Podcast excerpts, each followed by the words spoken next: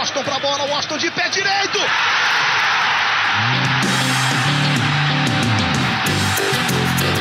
Está entrando no ar o podcast. Sabe de quem? Do Flusão, do tricolor das Laranjeiras.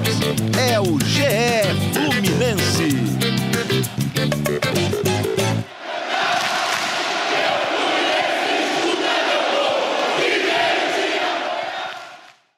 Você que se liga no GE, tá ligado aqui também no GE Fluminense, podcast que você já sabe. Produzido, dedicado para você, torcedor tricolor. Eu sou Igor Rodrigues, nesse episódio 63, episódio que marca o início do Brasileirão de 2020, que só vai acabar em 2021. E a, começa de um jeito que o torcedor do Fluminense não gostaria, tanto em resultado como em desempenho. O Fluminense abriu os trabalhos no Rio Grande do Sul com a derrota por 1 a 0 contra o Grêmio num jogo que não foi de muitas alegrias para o torcedor tricolor, mas aqui a gente faz isso, né? Quando tem que falar de assunto bom, quando tem convidado bom, como foi Marcos Paulo e Evanilson no último episódio, como a gente tivemos vários por aqui, a gente faz. Mas quando também é para falar do lado ruim, que não está dando certo, o que não deu certo nessa partida de estreia, a gente também faz. E hoje a gente tem várias coisas para pontuar aqui. Desse Fluminense do Odair, que perdeu de 1 a 0. Para isso, estou com a dupla de setoristas Felipe Siqueira e Paula Carvalho, já dando aqui o meu bom dia já que estamos gravando 10 e 19 da manhã. Acordei às 7 para produzir o podcast. Então, Paula, seja muito bem-vinda, bom dia. Temos assunto que daria para um podcast mais longo, mas vamos tentar aqui fazer uma versão mais reduzida para mostrar para o torcedor o que, que não deu certo já de cara nessa estreia do Tricolor. Bom dia, Paulinho, Siqueira, galera que está ouvindo a gente também. Então, eu acho que perder de 1 a 0 para o Grêmio jogando fora de casa não é um problema. Eu acho que o o que mais preocupa foi o que a gente viu do Fluminense. Acho que nos 15 minutos iniciais eu vi, eu pelo menos achei o Fluminense bem, ocupando bem os espaços de campo, dando, pressionando, sem tomar sustos. Mas parou de jogar no meio do primeiro tempo e de lá para até o final, assim, eu achei que preocupou a falta de organização, a lentidão, enfim, vamos resenhando sobre isso. Mas acho que além do resultado, o que mais me preocupou foi a atuação do Fluminense de ontem. Siqueira, quais são as suas primeiras impressões, aquele comentário inicial, para a gente depois poder falar mais abertamente de tudo que aconteceu na Arena do Grêmio sem público, como a gente já sabe que está sendo aí a linha do futebol depois desse retorno até um pouco às pressas em meio à pandemia, mas primeiras impressões de Felipe Siqueira, que hoje eu sei que está com vontade de falar. Fala Paulinho, fala Paulinha, torcedores do Fluminense. Primeiro é, Paulinho deu uma chinelada né, no último episódio, né? Esse negócio de trabalhar remoto, de gravar remoto, lançou um, pô, caiu a internet aqui na minha casa, tô sabendo, tô sabendo. Eu, eu não pude participar também, mas foi por motivos de entrevista de Mário Bittencourt aí, entrevista. Isso que eu ia falar, um que eu ia falar. Eu não Estendeu te ouvi um no episódio também, não te ouvi aí, eu falei, ué, ou minha, inter... ou minha internet continua ruim, ou sequer também não tava a gente marcou para 15 horas o, o, o, podcast, a gente não esperava que a, a entrevista do Mário ia durar três horas também. Mas então, falando do jogo, é, é, é isso que a, que a Paulinha falou. É, é um resultado assim: o Fluminense não entrava como favorito para ganhar o Grêmio lá na Arena. O Grêmio é uma das equipes que a gente considera mais fortes aí para o Brasileirão. Mas é, é uma partida que, apesar do placar também é magro, é uma partida que tem que o Fluminense tem coisas a corrigir, tem, tem, tem que tirar lições dessa partida para ter um brasileirão é, mais tranquilo, com esperanças, e não é, ter aquele brasileirão de, como foram os últimos, de ficar lutando para fazer os 45 pontos. Então tem coisas a corrigir ainda mesmo. Perfeito, Siqueira. Então, antes só da gente começar aqui a analisar o que aconteceu no jogo, até já projetando o próximo jogo, que agora é rodada atrás de rodada, é domingo e quarta, domingo e quarta. É, já queria mandar um abraço para o Edgar, Edgar Maciel de Sá, que durante o meu problema tecnológico, já disse várias vezes que sou uma anta tecnológica, mas dessa vez não foi culpa minha. Edgar, chamado de prontidão, aceitou e fez um belo episódio junto com Marcos Paulo e Evanilson. Caso Legal, você mesmo. não tenha, né, caso você não tenha escutado, né, Siqueira, né, Paula, vá aí no ge.globo barra podcast, no Spotify e todos os agregadores. Busca lá o episódio 62, que é com a dupla aí, Xerém. Ficou legal demais, várias histórias bacanas. E hoje se prepara. Faz o seguinte: ouve esse, depois vem para cá. Que aí você ouve aqui que você fica feliz um pouco, depois você vê um pouco da realidade, porque o negócio não foi muito legal no início da estreia do brasileiro. Para a gente começar a falar, de fato, O Fluminense ontem, eu vou colocar a escalação do Fluminense que o time entrou em campo, né, para encarar o Grêmio do Renato Gaúcho, com alguns problemas de escalação e tudo mais. O Gilberto já fora, negociado aí com o Benfica. O Fluminense entrou em campo com Muriel, Igor Julião, Nino, Lucas Claro e Egídio, Yuri Dodi, Iago Felipe, Nenê, Marcos Paulo e Evanilson. Esse é o time que entrou em campo. Começar com a Paula, já que a Paula falou ali de um lado bom, a gente também falar que a gente só tem que bater, até porque aqui crítica é construtiva, não é crítica de perseguição nem de nada, e que no futebol tá cheio de mimimi hoje, né? Você não pode criticar que é, torce o nariz um, torce o nariz outro, então aqui tem que criticar quando tem que criticar. Paula, para gente começar nesse início de jogo, aquele recorte de 15 minutos, o que que deu, deu certo? Se é que deu certo, o que estava encaixando naquele início, que o Grêmio também não conseguia se soltar em campo, o Grêmio mandante, um time muito mais encaixado, até pelo tempo do Renato, o tempo de trabalho. Mas o que, que o Fluminense conseguiu ali mostrar de positivo para tentar até segurar o Grêmio no primeiro instante? Então, como eu falei, né, esse, esse, foi até engraçado que eu tuitei, deu cinco minutos, mudou tudo que eu tinha tweetado. Eu falei, cara, se alguém estiver lendo agora, deve estar achando que eu estou vendo outro jogo, assim. Mas ali naqueles 15, 20 minutos iniciais, achei o Fluminense marcando em linhas altas, assim, dificultando os avanços do Grêmio e ocupando bem os espaços do campo, assim. Eu gostei daquele Fluminense não chegou tanto, chegou numa bola parada que o Dodge pegou o rebote, acabou finalizando para fora, mas chegou perigo, assim. Não é que o Fluminense tenha criado várias chances nesse tempo, mas também não estava deixando o Grêmio investir. Então eu tava gostando. E assim, como você disse, jogar com o Grêmio fora de casa é difícil, um time muito, muito que joga muito tempo junto com o Renato, enfim. Então tava bacana, assim, de ver o Fluminense é, marcando pressão, com mais passe de bola, ocupando bem os espaços de campo. Como sempre, minha vizinhança, não sei, desmoronou alguma coisa aqui. É, acho que eles não estão, acho que eles não estão concordando com o seu comentário sobre o Fluminense, porque caiu a, a vizinha caiu desse lado. Então, espero que ela esteja bem, Paula. E agora tem um, sei lá, um alarme apitando, enfim. É, continua ainda. Problemas de home office. Mas, assim, foi muito passageiro. Logo depois, assim, do meio do primeiro tempo para a reta final e para todo o jogo, eu já vi um Fluminense pressionado, é, muito lento, com muitos passos para os lados, para trás, sem passos na vertical, para vertical. Não gostei muito, sinceramente, assim, na minha humilde opinião, das mudanças também do, do Daíra. Sei que a gente vai chegar lá. Então, até falando desse, do que deu certo nesse comecinho, eu, eu até pensei, falei, nossa, será que o Odair, já sabendo como jogar contra o Grêmio, é, apesar de não ter vencido ainda na arena do Grêmio, mas assim, durou muito pouco esse, esse, esse ímpeto do tricolor carioca ontem, sabe? Ô, Siqueira, até aproveitando aí o gancho da Paula, enquanto ela vai acudir a vizinha e tentar desligar Interfonar para ela.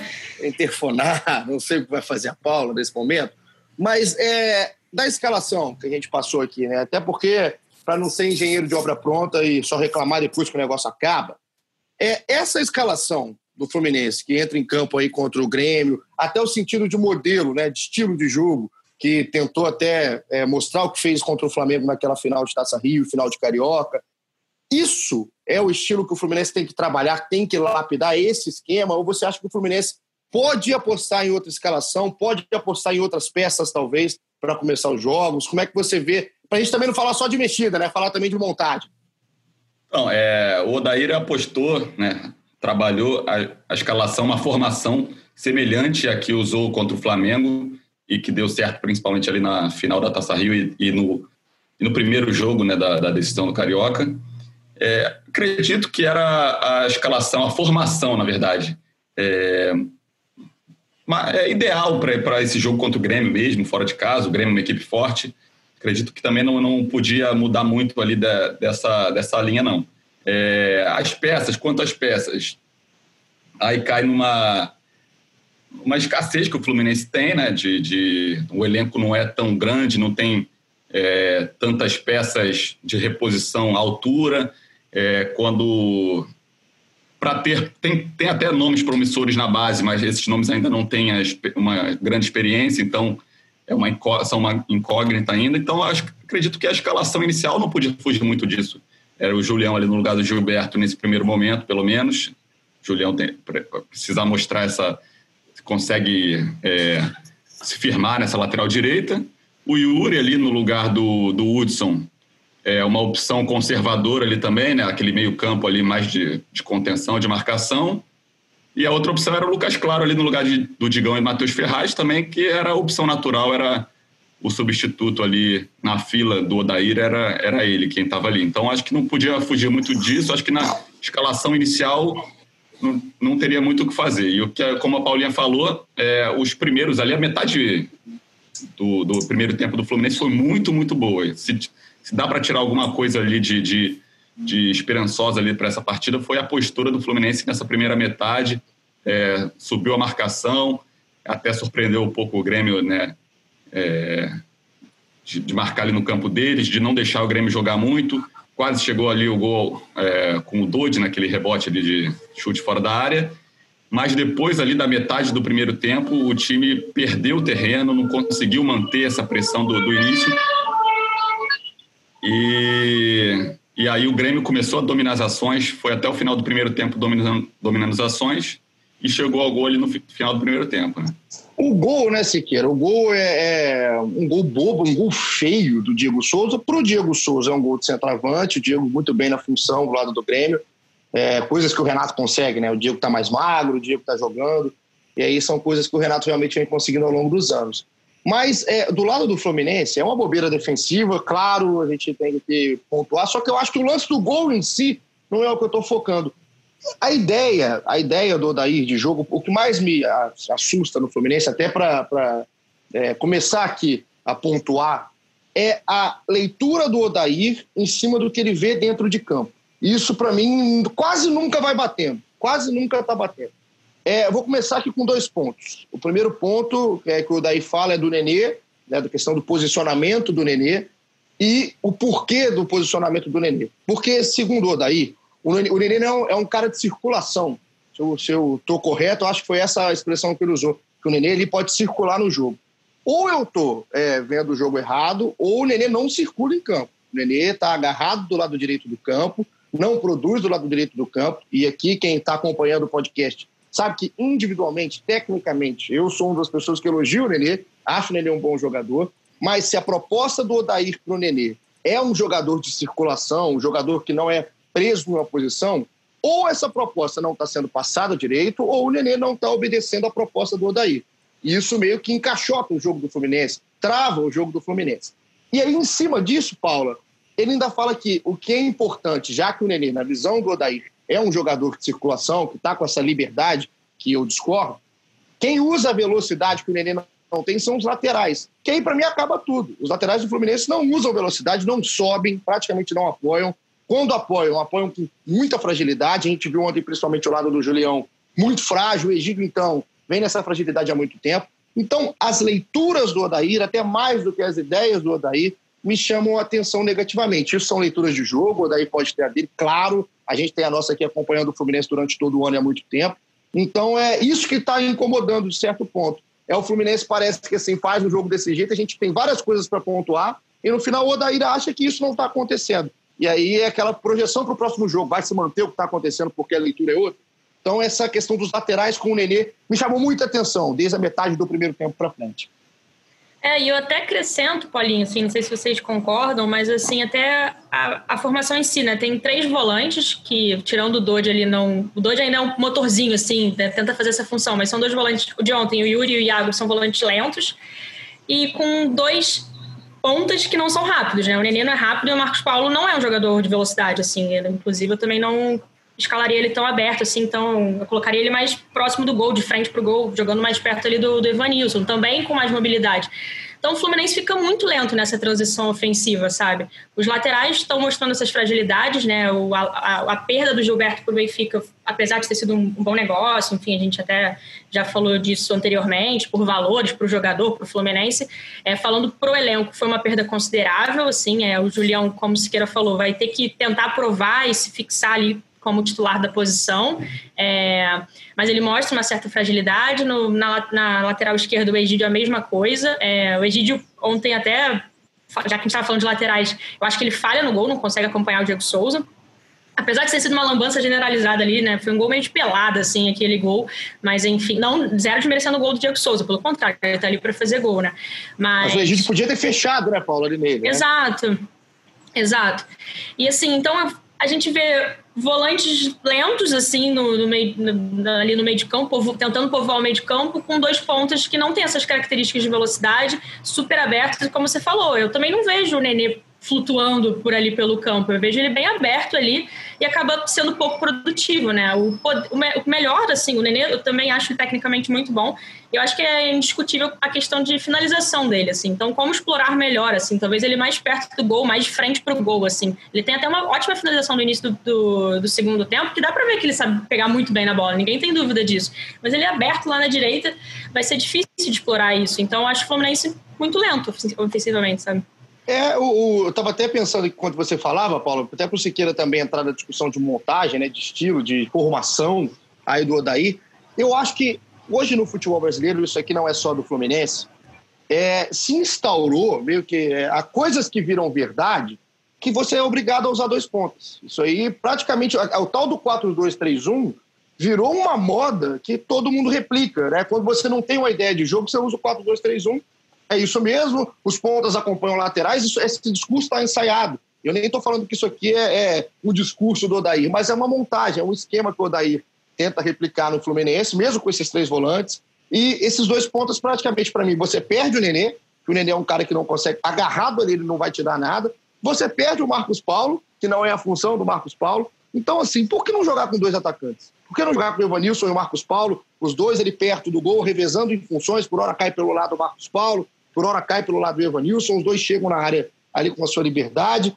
Usa ali, tenta, eu não entendo também, o Michel Araújo é um jogador que você sempre entra a gente fala, pô, esse cara, queria ver esse cara jogando mais, queria ver esse cara com mais minutos, queria ver esse cara com sequência. Por que, que não dá sequência para o cara? Aí, é, é, uma outra leitura que eu fiz, Siqueira, é da reta final do jogo, de 25 minutos para frente do jogo, já entrando no segundo tempo. Talvez seja quando o Fluminense, sem organização, tenha conseguido chegar, aparecer na área do Fluminense no segundo tempo, justamente com uma formação dentro de campo, pelo menos em peças, que a gente não está acostumado a ver o Fluminense começar nenhum jogo. Com o Fernando Pacheco, que não é nenhum, nem é brilhante em nenhum ponto, mas é um cara que tem alguma coisa para te mostrar em velocidade, em força. Com o Miguel, tecnicamente tudo bem, é um garoto, mas é um garoto que te entrega se bobear muito mais que outros jogadores que têm mais minutos. Então acho que falta um pouquinho de encaixe das ideias do Odaí. Porque, no, talvez na teoria, o Odaí tenha sim uma ideia de jogo. Mas se ele faz um esquema diferente com dois atacantes, com quatro no meio, deixa o Dudu ser esse cara aí um pouco mais livre no meio campo, ele pode fazer uma coisa que o Fluminense não tem hoje no segundo tempo, que chama-se variação. O Fluminense não varia o jogo. O Fluminense só tem uma ideia de jogo na cabeça do treinador e acaba virando uma bagunça, um Deus não sacuda no segundo tempo. Não, é, o Fluminense, esse 4-3-3 né, do Odair, né, como a Paulinha apontou, é, ficou o Nenê mais aberto pelo lado, o Marcos Paulo mais aberto pelo outro. É, o Odair falou que são dois jogadores ali, principalmente o Nenê, de circulação, mas ele acabou realmente, até a gente vendo mapas de calor também, em, é, ficou preso ali, não, não, não saiu muito ali da, da, do lado direito. O Nenê, o melhor Nenê desse ano foi o Nenê antes da paralisação. E era um Nenê que jogava num outro esquema, que o Fluminense jogava, na verdade, com dois volantes mais atrás, três meias ali e o, um atacante, e o Nenê era esse meia centralizado.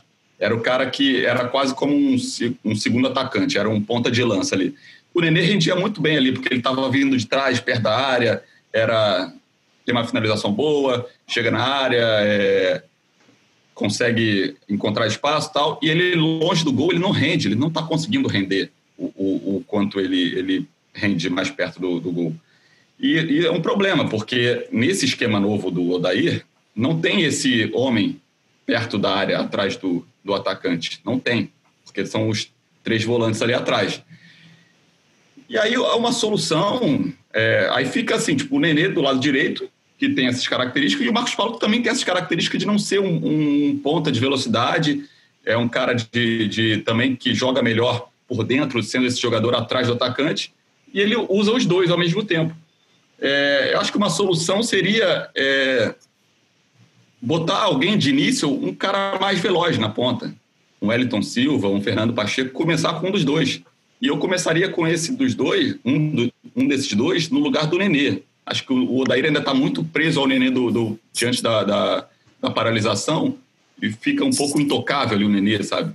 E eu não, não sacrificaria o Marcos Paulo nesse momento, não, porque eu acho que o Marcos Paulo é, ele com o Evanilson ali são os dois jogadores mais perigosos do Fluminense atual. É, e até entrando nesse ponto de falar do Marcos Paulo, eu acho que foi um equívoco a substituição tão precoce do Marcos Paulo na partida para colocar o Fred.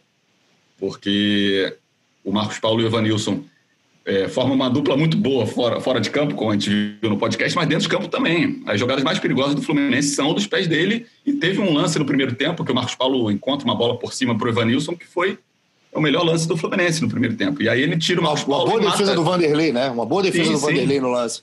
E ele tira essa. Ele tira o Marcos Paulo e, mata essa jogada para botar o Fred, aí abre o Evanilson um pouco pelo lado. Quando ele bota o Fred, é, eu acho que para o Fred entrar tem que ter um esquema diferente para o Fluminense. Ou o Fred entra no lugar do Evanilson e continua o mesmo esquema, ou o Flum... com o Fred Evanilson tem que ser um esquema com dois atacantes, pode ser um esquema com um, um volante mais preso, três meias ali e dois atacantes, é, Fred e Evanilson. É, como, até tipo, o Gabigol e o Bruno Henrique no Flamengo eram dois atacantes. Que é um esquema que tinha sido pouco utilizado, vem sendo pouco utilizado nesse futebol moderno e tal. E o Jorge Jesus implantou no Flamengo e deu certo. Então acho que. E assim, né, Poderia ter variações, né? Poderia ter variações. É isso. É sempre o mesmo esquema ali. E quando a gente vai elogiar um trabalho né, de outro treinador em outro clube qualquer, esse cara não inventou roda nenhuma. Não, não inventou roda nenhuma. Ele só colocou dois atacantes para jogar juntos. Ele dois tirou atacantes é a coisa mais, mais velha é, do futebol. É. Exatamente. Ele colocou dois ele pegou dois jogadores de qualidade. A gente não está comparando qualidade de jogadores e ele fez dois jogadores renderem o máximo possível. Para mim são coisas que são dificultadas no Fluminense. O Fluminense tem limitações. Acho que é, é isso é óbvio. Não estou aqui falando que o Odair tem um grande elenco na mão e faz um péssimo trabalho. Não é isso. Acho que o Fluminense tem limitações. O Odair, por horas, tira coisas positivas do Fluminense, como tirou na final da Taça Rio. Aquilo ali é um esquema de jogo, um modelo de jogo para determinado tipo de jogo, mas eu não acho que aquilo ali tem que ser a, a tônica do Fluminense no ano. Porque se for assim, o Fluminense vai entrar em campo para não tomar um gol. Se tomar, Deus nos acuda. Aí acaba tudo que pensa, o Fluminense joga de qualquer maneira para tentar um gol em um lance fortuito. Acho que o Fluminense tem que ser mais que isso. Porque senão vai ser um ano que o Fluminense mais uma vez vai brigar na parte de baixo, brigar contra rebaixamento, o torcedor já está cansado disso. E outra coisa, é, tudo bem, vamos pegar aqui o elenco do Fluminense, a gente vê buracos no elenco, eu acho que a lateral, as duas laterais são buracos do Fluminense. É, na minha visão, o Julião não é o jogador para usar, usa-se o Calegari, improvisado que seja, mas usa-se o Calegari. O Julião já teve sim oportunidades. O Julião, tudo bem, é o eterno garoto, mas já teve oportunidades no Fluminense e nunca provou nada no Fluminense. Então, é aquela coisa que a gente vai começando a remoer mais do mesmo. E para mim, hoje, o Calegari já merecia a chance, é, para ter uma chance, não estou aqui nem apontando o futebol do Calegari, porque o Calegari é um cara que é usado no meio campo como volante natural e talvez aí como essa opção, como limitação do elenco poderia ser usado na direita, como foi no amistoso. Enfim, eu só acho o seguinte, quando você pega o elenco do Fluminense, é tão diferente assim de outros elencos do brasileiro? O Fluminense é tão pior assim que a gente tem que ficar batendo nas limitações e não tentando procurar ideia? Eu não, eu não vejo o Fluminense tão diferente do Bragantino, por exemplo. Não, não vejo. E eu vejo mais ideias no jogo do Bragantino. Eu não vejo o Fluminense, é, o Fluminense diferente em vários times do Brasil. Então é, é aquela coisa, tem que ter calma, nem para a gente falar que está tudo errado, nem para falar que também está tirando o máximo. Acho que o Fluminense tira muito pouco do que tem, justamente pelo que Siqueira falou. É, se insiste em ideias, uma ideia que o Nenê, se estava dando certo, por que, que muda? Esse 4-3-3 para mim também é completamente fantasioso, completamente fantasioso, a partir do momento que você tem um Nenê que não chega na área.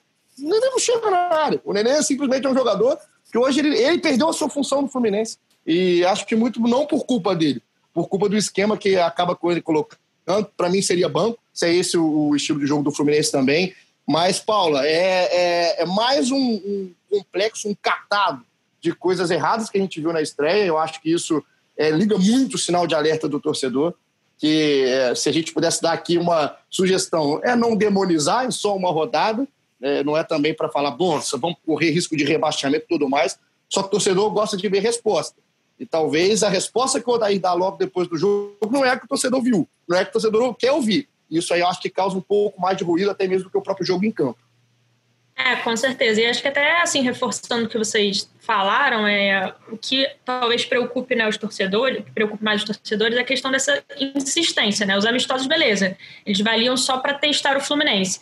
Só que assim, se a gente pegar os dois amistosos contra o Botafogo e esse jogo contra o Grêmio, Óbvio, é um jogo que tá valendo uma coisa, um outro adversário, fora de casa, tem todos esses atributos. Mas falando do Fluminense especificamente, eu não vejo pouquíssima evolução, pouquíssima mudança, assim, sabe? E, e justamente porque insiste exatamente naquele mesmo jogo que deu certo, certo contra o Flamengo. E quando deu certo contra o Flamengo, assim, todos nós elogiamos de cara, falamos, caramba, o Fluminense jogou super bem e tudo mais, mas assim, especificamente contra aquele time do Flamengo, enfim, o Odair conseguiu tirar o melhor da forma que ele tinha na hora. Acho que agora a questão é tentar variar, né? E a gente estava falando do Marcos Paulo também, é, muito aberto ali, muito preso na esquerda. É, eu acho o Marcos Paulo muito bom jogador, assim, se a gente for ver no jogo contra o Botafogo na semana passada, no gol do Evanilson, ele não tá jogando tão aberto na hora que ele dá o passe pro gol, assim. Ontem, na melhor chegada do Fluminense, ele não tá fi super fixo aberto lá na esquerda, assim. Então, e a gente conversando com ele no podcast, ele fala que prefere jogar mais próximo do gol. Eu sei que às vezes o jogador tem que se sacrificar também, não é só o que o jogador quer, né? Mas eu acho que é importante, assim, quais são os melhores jogadores do Fluminense hoje em dia? Eu acho que é praticamente indiscutível ali do meio para frente que sejam os dois. Então, assim, vamos tentar extrair o melhor desses dois, da, da melhor posição que, que eles têm para oferecer nesse momento, assim. Então, ontem também, na, naquela boa chegada do, dos dois ali, para uma ótima defesa do Vanderlei, ele também não está super aberto lá. Então, assim, acho que tentar aproximar, ele é muito um cara muito mais, assim, que vai preferir jogar no mano a mano, alguma coisa assim, do um contra um, do que aberto ali para fazer um cruzamento. E os jogadores muito distantes em campo com essa com essa formação que o Odair tem insistido, né? E assim, o Fluminense tem jogos muito difíceis nesse início de campeonato. O Campeonato Brasileiro é sempre muito difícil, são 38 rodadas praticamente difíceis, um ano atípico, óbvio que a gente tem que pontuar isso, mas agora já pega o Palmeiras e o Internacional. Então, assim, são duas pedreiras e, assim, vai insistir, assim, essa eu acho que é o que a gente tem que pensar, assim, é... ontem Odair, a visão do Odair, assim, pelo que a gente viu da coletiva, é que ele gostou do que ele viu, assim, ele achou que não foi um resultado justo e tudo mais. É, isso eu confesso que me preocupa um pouco, assim, porque depois do segundo tempo, é, eu acho que ele poderia pontuar várias questões, até positivas, enfim, mas falar que jogou de igual para igual, que gostou do que viu, já pensando num jogo daqui a dois dias, que é um, vai ser outra pedreira aí contra o Palmeiras, é, eu acho que pode deixar o torcedor um pouco preocupado, sim. E a paciência do torcedor também está cada vez menor, assim. Então, esse início de campeonato brasileiro tende a ser desafiador aí pro Odair, vamos dizer assim, sabe? O, Fluminense tem seis rodadas ali, pelo menos pedreira ali, que não entra como favorito, né? Que é pega Inter, é pega Palmeiras, né? Inter, depois o, Bragantino fora de casa, o Bragantino essa incógnita ali, podendo ser a surpresa do, do campeonato, depois o Atlético Paranaense, que é um time muito difícil lá na Arena, é, e depois Vasco, Clássico, então é, uma, é, uma, é um começo de, de campeonato que não tem nem aquele jogo em que o Fluminense entra como favorito para tentar é, o Odair ficar mais à vontade em usar um esquema mais solto, é, menos é, conservador com é, esse esquema que ele usa, né? E aí fica essa questão, né? Porque o Marcos Paulo e o Nenê são justamente jogadores que rendem mais uma posição que não existe, né, teoricamente, nesse esquema dele, né? E aí teriam para jogar mais por dentro, teriam que jogar na, no lugar do Iago, do, do Dodi, e aí teriam que fazer uma recomposição defensiva muito maior que, do que as características deles, né? Então é, é um dilema que o, que o Odair tem para esse início de Brasileirão e, e, vai ser complicado, assim, se, se, se o Fluminense, se esse esquema atual não, é, não se não surtir efeito, né? É... Até pelo pouco tempo, né, Siqueira? Pouco tempo sim, sim. de treinamento, é. né, que o Fluminense vai ter aí. Não, tá assim, pouco tempo, a gente fala pouco tempo sendo bonzinho, né? A gente, é, não, tem, não tem, não tem tempo, tempo de treinamento. É, é viagem e jogo tempo... Exato. É, nas sete exato. primeiras rodadas. Vai ter que usar o modelo de jogo, testar o modelo de jogo, teve, de jogo dentro teve o tempo, jogos. Teve o tempo agora entre o Carioca e o Brasileiro. A gente não viu os treinamentos, é, porque além de os treinos não costumarem ser abertos, ainda tem uma pandemia, então ninguém está indo aos CTs, né? Por, por questões de saúde, de segurança. É, então a gente não, não sabe o, o quão o Odair está treinando variações, né? Mas por, o que a gente vê nos jogos é, primeiro, essa variação, é esse esquema e variações em cima desse esquema ali. Tipo, no segundo tempo, o Fluminense terminou com o Wellington Silva de um lado, o Pacheco do outro, é, eram os pontos, né, no lugar de Marcos Paulo, Nenê, e, o, e meias mais ofensivos do que o, o Iago e o Dodi no final do jogo, né, que eram o Michel Araújo e o... É, me fugiu o último nome ali do... Deixa eu ver, o Michel Araújo e o Miguel. E o Miguel, e o Miguel que são no lugar de, do Diago, eram meias mais ofensivos. Então era praticamente um 4-1, 4-1 ali no, no, final. O Fluminense até criou mais oportunidades ali, né? É, principalmente aquela no final, que o Michel Araújo chuta, mas também tomou muitos contra-ataques, né? Foi muito é, exposto. Aquela, é aquela PP, criação Isaac, abafa, né? É, é, aquele é um negócio mais no, no vamos lá, né? E o, o Fluminense sofreu muito lá atrás. O PP e o Isaac, no segundo tempo, eles tiveram eles cresceram bastante, criaram muitas chances para o Grêmio, foram muito perigosos. É, não, não, vamos nos atentar só ao gol, né? O gol até do Grêmio foi um gol achado. É, aquele bate-rebate na bola ali, um toca aqui, outro toca de cabeça, foi gol de pelada, como a Paula bem definiu.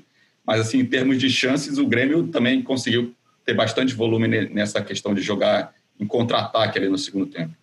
O, eu só acho assim, essa questão. Do, o Siqueira foi muito bem agora no final. É, isso é uma coisa que eu acho que vai acontecer, tá? No futebol brasileiro aí nessa, nessa temporada que a gente está vivendo. Quando você tem cinco substituições para fazer, é, normalmente vai mudar a cara do seu time aí no segundo tempo. E aí acho que isso vai começar a escancarar né, para muita gente é, a falta de, de ideias do futebol brasileiro, porque melhora, mas será que melhorou porque estava escalado mal ou melhorou porque tem uma ideia de jogo no segundo? Não acho que teve ideia do Fluminense. O Fluminense abafou aí no segundo tempo, com jogadores que talvez tenham características melhores para se usar, do jeito que o Daí quer trabalhar o Fluminense, do que os que ele escalou de cara.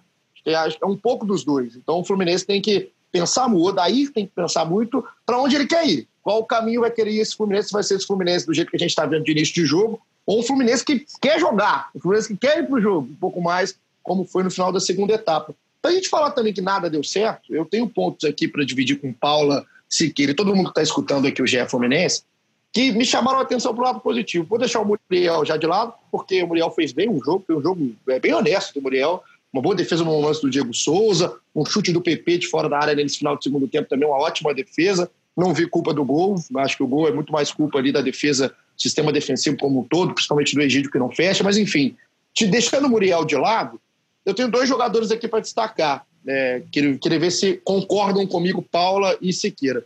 O primeiro é o Evanilson. Acho que o Evanilson é um cara é, que, nesse esquema do Fluminense, do jeito que o Fluminense está jogando, o Evanilson se desdobra, né? tenta fazer o que dá, porque praticamente não chega a bola. E quando chega, quando chega essa bola, como chegou do Marcos Paulo, ele acaba se virando, costuma se virar. É um cara que luta muito, briga muito. Foi assim também na Arena do Grêmio.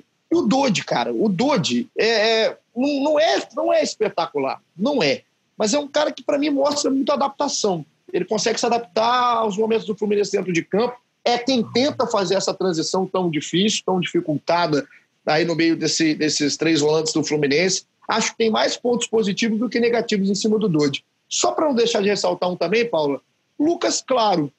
Existe toda a desconfiança em cima do zagueiro, é, que não é um primor técnico, acho que o próprio Lucas sabe disso, mas é um cara que fez o que tinha que fazer. Talvez não tenha tido grandes erros no jogo, jogou simples, é, abre até, quem sabe, uma disputa com o Matheus Ferraz, fez um ano passado muito legal até a lesão, mas que já abre um pouco de disputa por ser um zagueiro foi correto.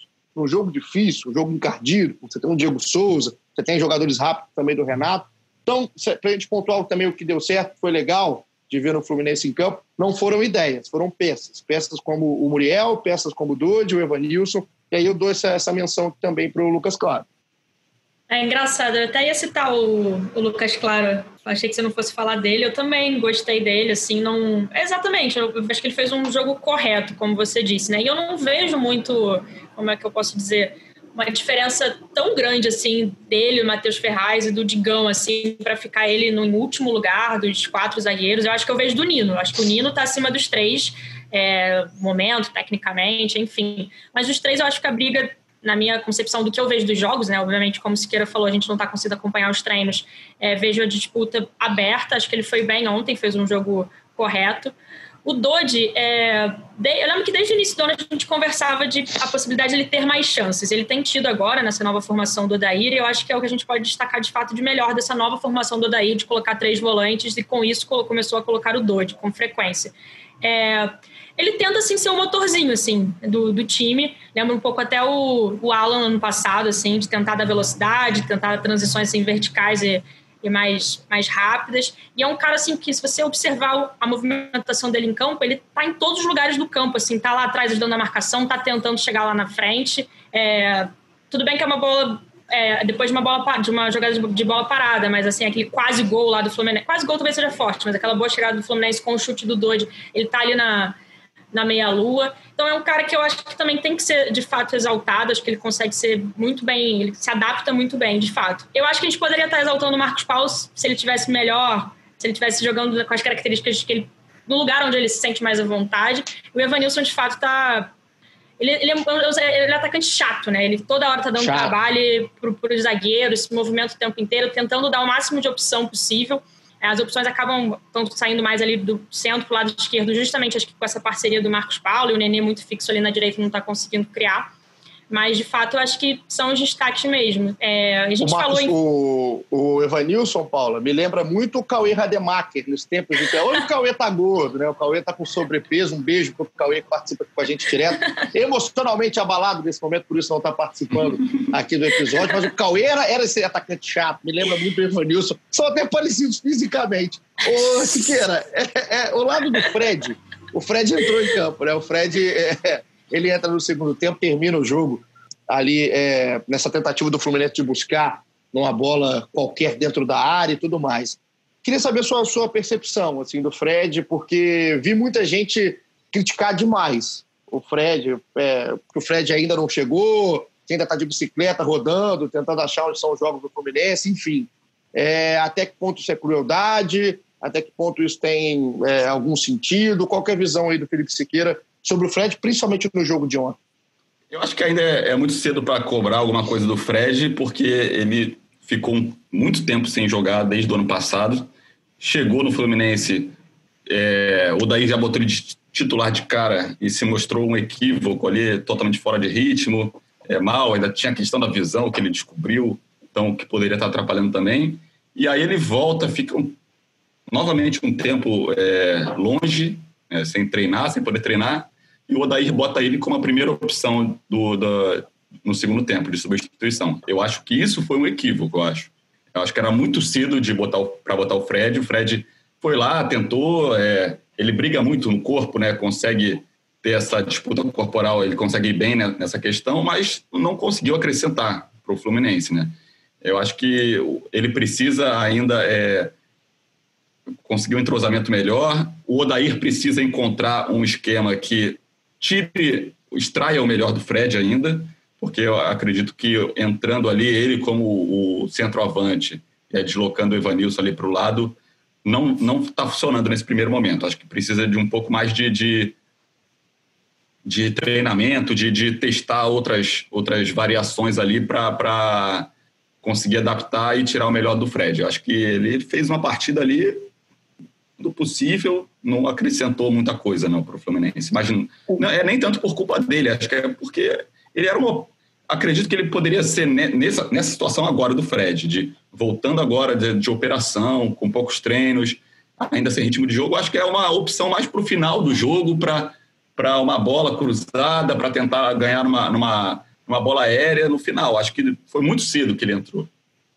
É, o que era, né, Paula, o Fred que a gente está acostumado, é, muita gente tem aquela a lembrança daquele Fred, né? Que resolvia bolas até quando elas vinham quadradas. Não acho que a gente tem esse Fred mais. E não acho que a gente vai ter esse Fred mais. O Fred está num outro momento, está no momento da carreira dele, já, obviamente, em reta final. E só que dentro do que ele pode oferecer, acredito que o próprio Fred, cara, que é um cara que deve se cobrar pra caramba, ele sabe que ele não está é, nesse, no nível perfeito, no nível ideal. Não acredito que o Fred tenha esse pensamento. Acho que o Fred pensa muito com esse olhar crítico dele mesmo. Agora, é, a gente também tem que olhar. Pega o Fred ontem em campo. É, as bolas que chegaram para o Fred. É, isso é, é, é, uma coisa assim.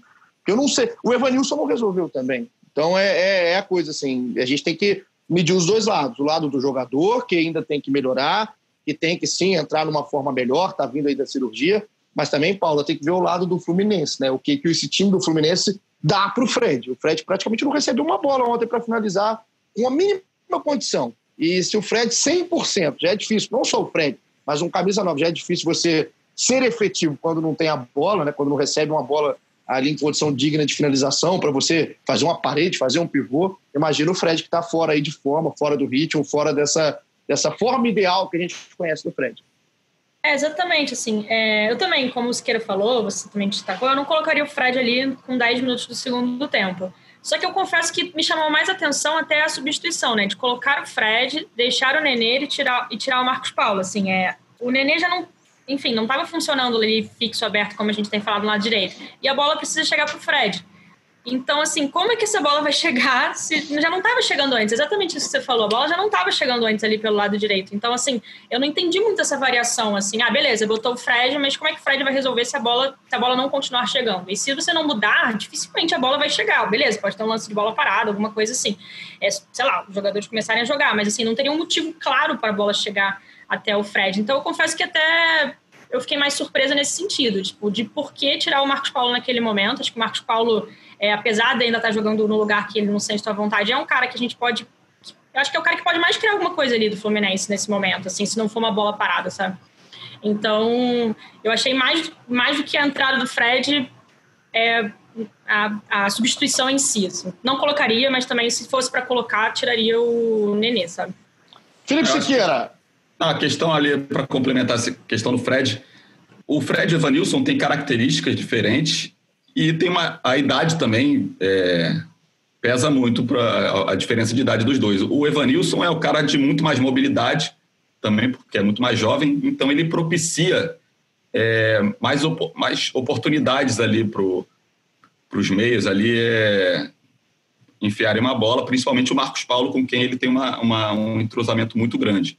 O Fred é um cara mais de pivô ali, é, é um cara mais da, da, da última bola, e o Evanilson, até. O Evanilson nem faz tanto pivô, né? O Evanilson ele joga mais de frente para o gol, ele, ele joga mais recebendo uma bola e infiltrando. Então, acredito que.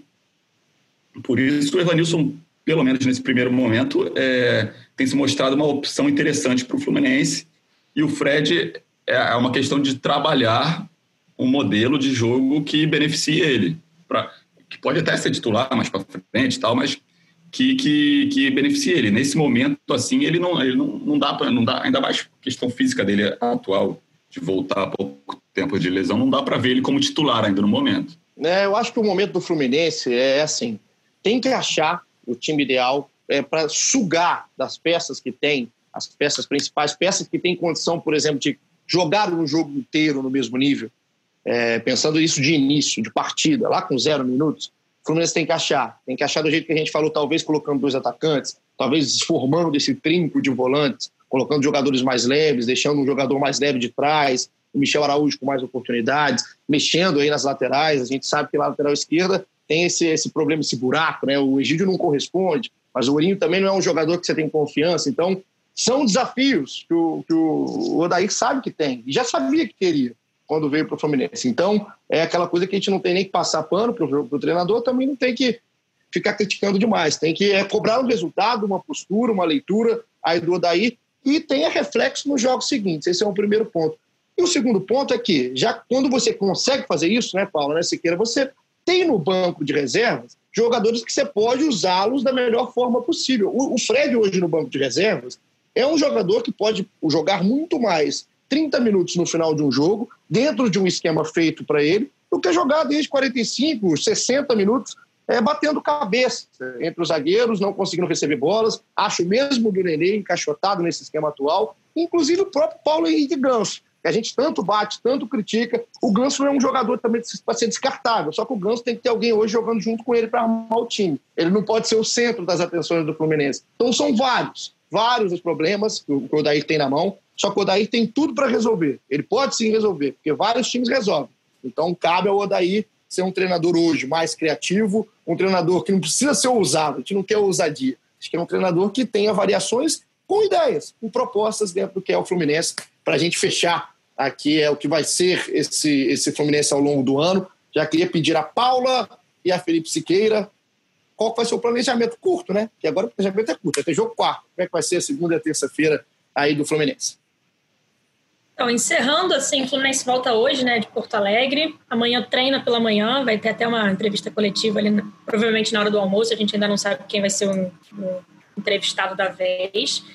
Quarta-feira já tem um jogo aí, uma pedreira contra o Palmeiras. É, eu tô até não sei exatamente a palavra que usar, mas curiosa para ver, assim, porque se for levar em consideração esse segundo tempo do Fluminense, e apesar do Palmeiras ter sido campeão paulista, os, jogos que a gente viu ali da final, são um jogo bem burocrático, assim, no, no Maracanã, mas de fato o Palmeiras tem muita qualidade, um adversário bem complicado, é, levando, tem a questão de não ter torcida, então, assim, jogar Receber o Palmeiras já seria difícil com torcida. Sem torcida, então, né, que os times estão falando que tá, os jogos estão ficando mais equilibrados ainda, a gente vê muitos resultados favoráveis para os visitantes.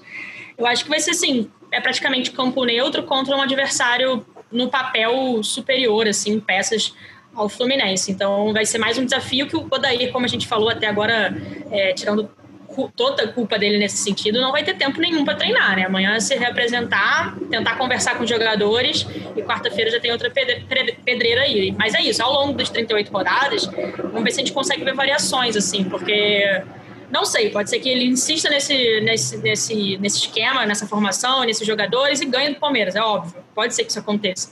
Mas tá difícil imaginar o Fluminense jogando bem como os torcedores querem ver, assim. Jogando, acho que é, da melhor forma possível com as peças que tem, sabe?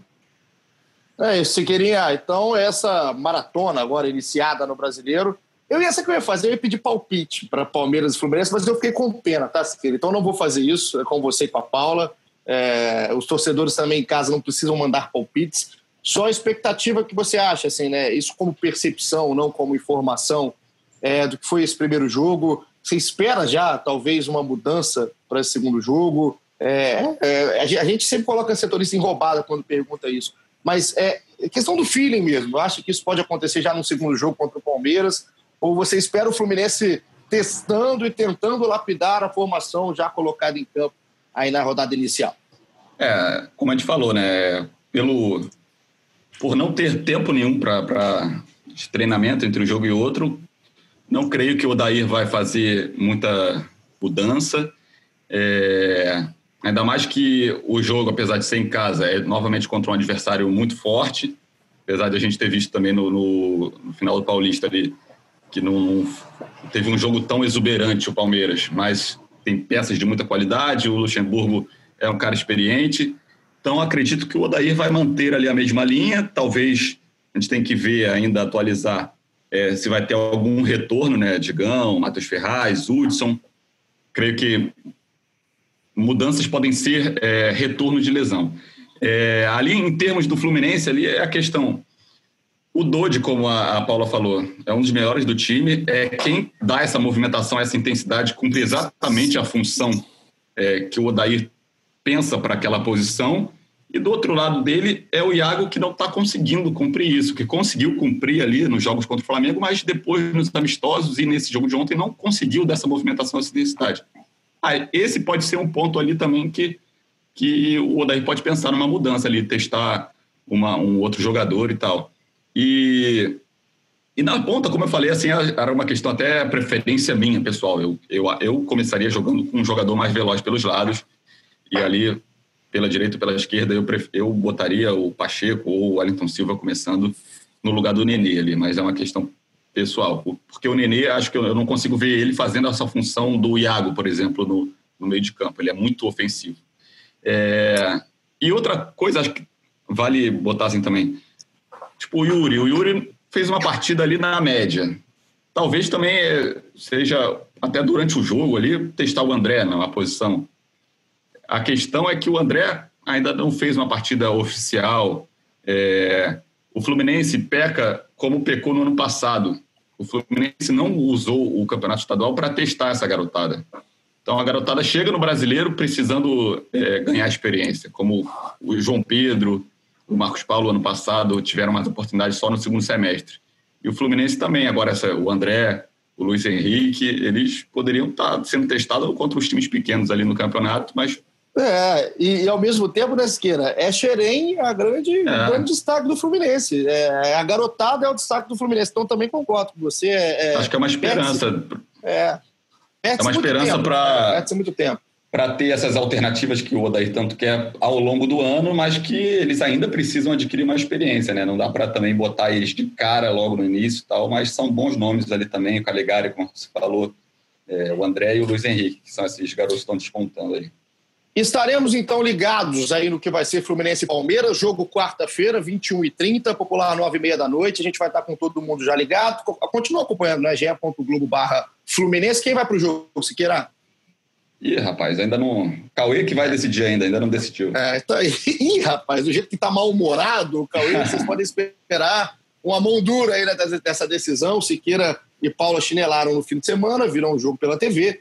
Todo mundo está vendo o jogo pela TV, né? O jogo foi fora, mas não trabalharam aí o, o, na partida, como trabalhou o Thiago Lima. Um beijo para o Noel. Então a gente fica por aqui nesse episódio é, do Fluminense depois da estreia do brasileiro, esperando uma reação do time, né? O Fluminense não pode se acostumar a ser um time para entrar para brigar contra o rebaixamento. O Fluminense, independente aí da, dos problemas financeiros, dos problemas de elenco, de limitações, o Fluminense tem que ser um time que se acostume, pelo menos, a disputar está na parte de cima da tabela e que não entra em campeonato para não disputar nada. Então, a gente fica aqui com esse recado para o torcedor, na expectativa e esperança de uma mudança de postura nos próximos jogos. E, Paula, um beijo, hein? A gente se encontra aí na quinta-feira, quando tem a nossa nova edição, que agora é isso, tá? acabou o jogo, a gente faz a edição aqui do nosso GF Fluminense. Um beijo, Paulinha. Fechado, Paulinho. Um beijo, então, e vamos ver o Fluminense Palmeiras aí, outra pedrada quarta-feira. Valeu também, Siqueira. Tamo junto, Siqueirinha. Até a próxima. Valeu, hein? valeu. E a gente espera aí quinta-feira é, comentando uma vitória, né? Com um episódio mais alto astral aí. Mais leve, né, Siqueira? A gente que costuma fazer episódios leves aqui. Hoje um episódio carregado. Pedia tal episódio carregado. Tomei sete copos d'água aqui durante o episódio para a gente tentar nos acalmar aí nesse momento. Então, que esteja tudo bem com a vizinha da Paula, que a gente continue muito bem aí nas próximas semanas e nos próximos dias. Muito obrigado aí pela sua companhia, tamo junto. Lembra de escalar o Cartola, hein? Amanhã tem Cartola Cast, produto especial também agora novo do GE. Liderando a nossa liga, aliás, né? Ah, eu, eu sabia que ia falar, eu sabia que ia falar. Eu não sei porque eu falei do Cartola no final, erro meu. Você levantou pode... pra ele cortar, Paulinho? Oh, levantei, é, levantei. E o Paulinho tá lá na... hein? E o Paulinho tá lá na zona de rebaixamento da nossa liga, né? Rapaz, deu tudo errado, sabe? Eu tô igual, eu tô, eu tô, eu tô pior que o Daí. Eu cornetei o Daí, mas eu tô balançando. Já é. aqui dos do churros do Clebin, o grande churro do Clebin, aqui o meu time, mas a gente continua, então amanhã tem Cartola Cast, quarta-feira tem Fluminense e quinta-feira a gente está de volta. Tamo junto, aquele abraço e até a próxima.